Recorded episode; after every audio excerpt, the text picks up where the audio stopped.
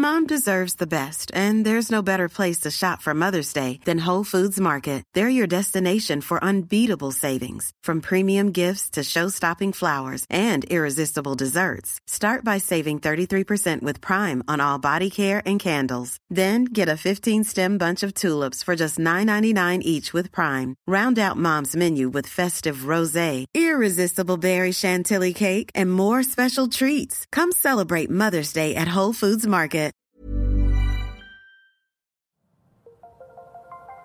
Las historias de ayer viven en nuestra memoria hoy. Viven en nuestra memoria hoy. Desde Puebla al centro de México, cofre de leyendas en voz de Andrea Villalobos. Comenzamos.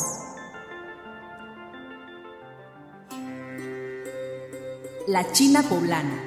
Esta historia comienza en el año 1609 cuando nació la princesa Mirra en la India. Después de ocho años y al estar en pleno paseo por la playa, fue tomada prisionera y llevada a Manila, que se ubica en las Islas Filipinas. Todo esto sucedió porque el marqués de Galvez, que era virrey de México, encargó al gobernador de Manila la compra de esclavas de buen parecer y gracia para el ministerio de su palacio. Fue entonces cuando la princesa Mirra fue sigilosamente embarcada para la Nueva España en 1620.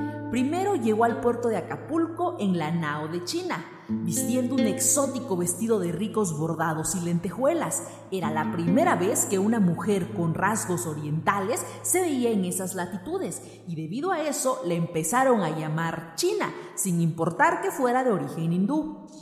Inmediatamente después fue comprada por la familia Sosa, que era originaria de Puebla, y quienes la bautizaron y educaron cristianamente con el nombre de Catarina de San Juan.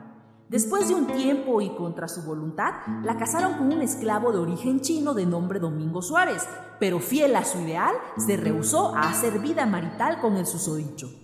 Pese a los varios años que ya llevaba en tierras aztecas, Catarina de San Juan sentía mucha nostalgia por su patria y fue entonces que se decidió a comprar telas de diversos colores y adornarlas con chaquiras, canutillos y lentejuelas a la usanza oriental, creando así una simbiosis entre lo mexicano y lo árabe. Catarina se hizo muy popular por su belleza, pero también por su manera muy peculiar de vestir a la usanza hindú, por lo que otras mujeres empezaron a imitar su ropa, haciendo una mezcla con el estilo indígena, creando así el traje típico que se conoce como traje de China poblana. Ya en el año de 1624 y con la muerte de quienes la habían comprado, Mirra obtuvo su libertad, pero no todo era felicidad porque también con ello quedó en la calle. Con el paso de los días, el padre Pedro Suárez la recogió y Catarina vivió hasta su muerte en el año 1688 y con 82 años de edad en la humildad de la vida eclesiástica. En el convento de Santa Catalina logró fama de santa porque era venerada por cientos de fieles poblanos, pero era también algo que a la Santa Inquisición no le agradaba, y para detener esa adoración prohibieron la reproducción de sus retratos. En la iglesia de la Compañía, uno de los templos más emblemáticos de Puebla, hay una lápida sobre los restos mortales de Catarina de San Juan. Durante los últimos años, el origen legendario de la China poblana se ha ido afirmando gracias a varios elementos. Sin embargo, debe destacarse su origen noble oriental, su condición de esclava vendida por piratas, su exótica belleza, su vida en Puebla y su beatitud.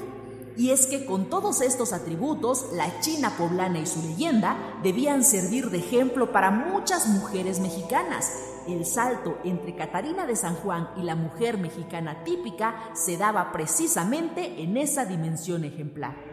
Su sumisión, la adopción de la moral católica y su asimilación a los patrones de vida tradicionales en la sociedad colonial poblana fueron, según la leyenda, los elementos que la convirtieron en una mexicana más y un ejemplo para las demás mujeres de nuestra nación. Sin embargo, muchos otros consideran que la leyenda de la China poblana no es más que una leyenda, pero la tradición ha conservado el traje y sigue siendo usado a través de los siglos por las mujeres mexicanas. El atuendo tradicional de la China poblana está compuesto por una falda bordada con lentejuelas que simula el águila nacional, que a su vez representa el valor de los mexicanos para sobreponerse a los problemas. Una blusa con bordados alusivos a la cultura indígena, un rebozo que hace alusión a la identidad mexicana antes del mestizaje, distintos colores que representan la diversidad natural y una fajilla a la altura de la cintura que da unión y cohesión a todos los elementos. Porque sea cual sea su origen, el traje típico por excelencia resalta los valores mexicanos. Es como un himno nacional portable.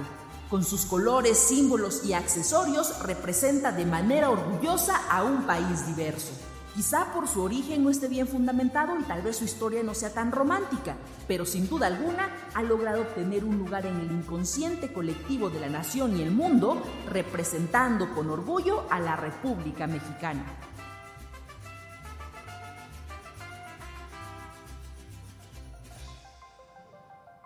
El cofre se ha cerrado. Te esperamos en el siguiente podcast con más leyendas para contar.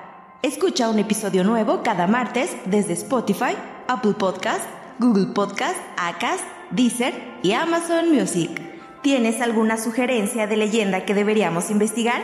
Te dejamos en la descripción de este episodio un link para que nos la cuentes o mándanos un email a podcast.com.mx.